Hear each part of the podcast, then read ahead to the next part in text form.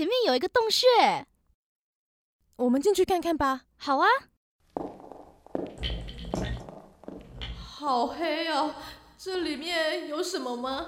哎，你看岩壁上面，这些是古人留下来的动物壁画，难不成这里是动物记录点？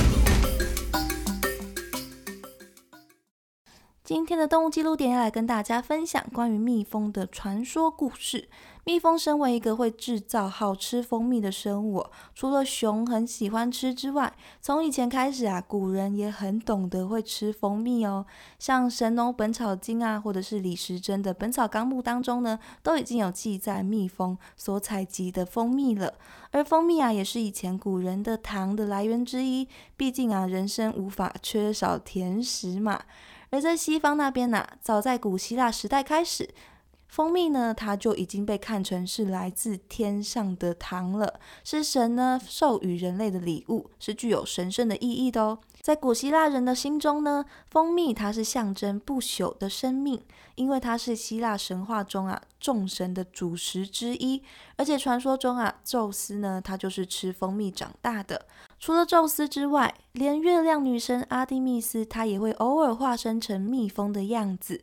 因为古希腊人呐，他们相信说月亮它是一个大容器，里面装的全部都是蜂蜜。大概是因为月亮它是微微泛着黄色的光泽，而且月亮的亮光啊，跟蜂蜜一样，感觉都是很温和、很温柔的关系吧。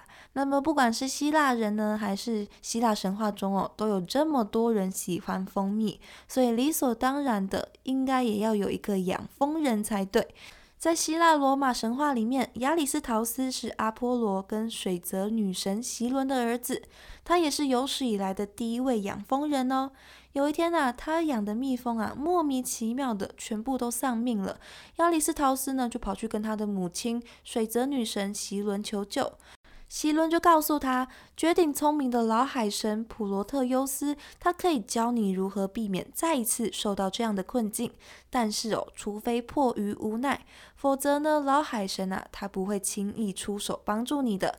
唯一的办法就是要抓住他，然后用锁链困住他。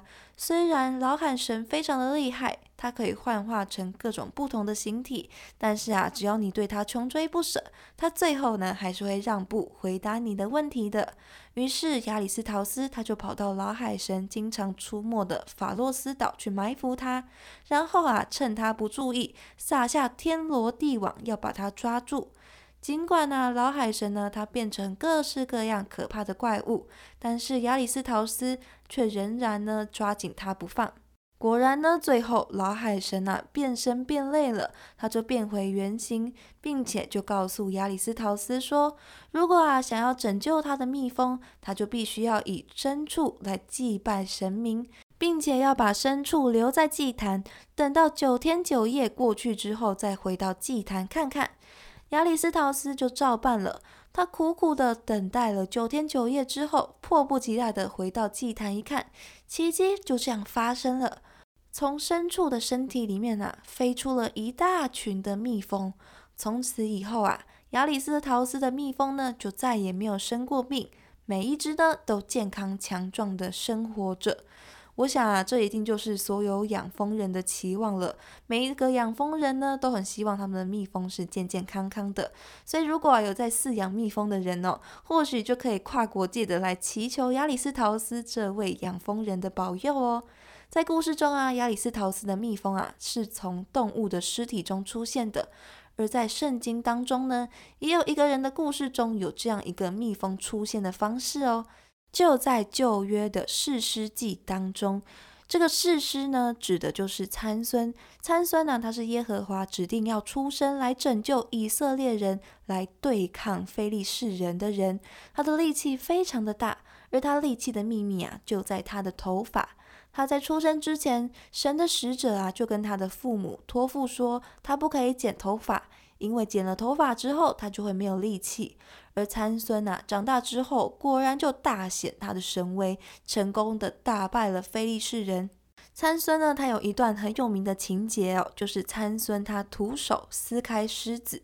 有一次呢，参孙啊，他在亭拿见到一位女子，这位女子呢就是敌国的非利士人，但是参孙啊，他很喜欢这位女子，所以呢，他就跑去跟他的父母说，他想要娶她为妻，而他的父母当然不会同意啦。之后呢，参孙啊，他又跟他的父母到了亭拿这个地方去。到了亭拿的葡萄园之后，参孙啊，他看到一只少壮的狮子向他吼叫。但是因为参孙啊，他有神力嘛，所以虽然参孙他的手上啊没有任何的武器，但是呢，他却可以把狮子徒手给撕裂开来。他并没有把这件事情告诉他的父母。然后参孙他就跑去找那位女子。再一次的决定啊，自己想要迎娶她的决心。过了几天之后，他就要去迎娶那位女子。他看到他之前杀掉的那只狮子的身体里面呢，有一群蜜蜂，蜂巢里啊还有非常多的蜜。他就用手拿了很多的蜂蜜，边走边吃，也给他的父母吃。但是他并没有把这些蜂蜜的来源呢跟他的父母说。这段情节的寓意啊，就是说，遇到强者的时候，就算你手中没有任何的武器，但是当你鼓起勇气跟他搏斗之后呢，你最终会获得甜蜜的结果，就是吃的从吃者来，甜的从强者来这样的一段经典。但是如果说到蜂蜜，当然也就离开不了他柔情的一面，就是爱情。就跟现在有很多诗词啊，都会把爱情形容的跟蜂蜜一样甜蜜。神话当中呢，蜜蜂跟蜂蜜呢，当然也会跟爱情扯上关系啦。传说中啊，印度教的爱神迦摩，他就相当于是希腊神话当中的丘比特哦，他也会持着弓箭为恋人射下爱情的箭矢。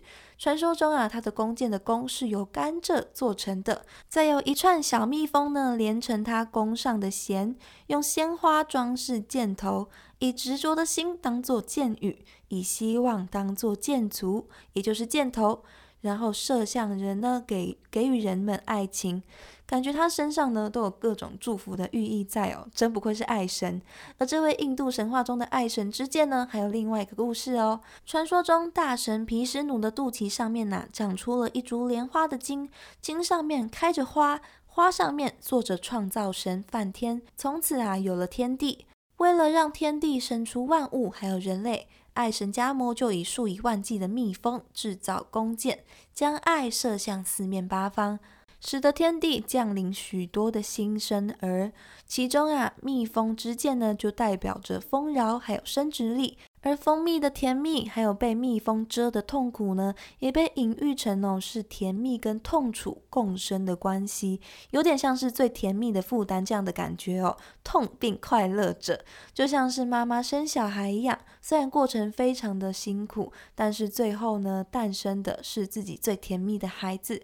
当然，它也像是每一件事情哦，都各自有正反面，不会有真的完美的好跟不好。那么以上呢，就是一些关于蜜蜂跟蜂蜜相关的神话传说故事的分享喽。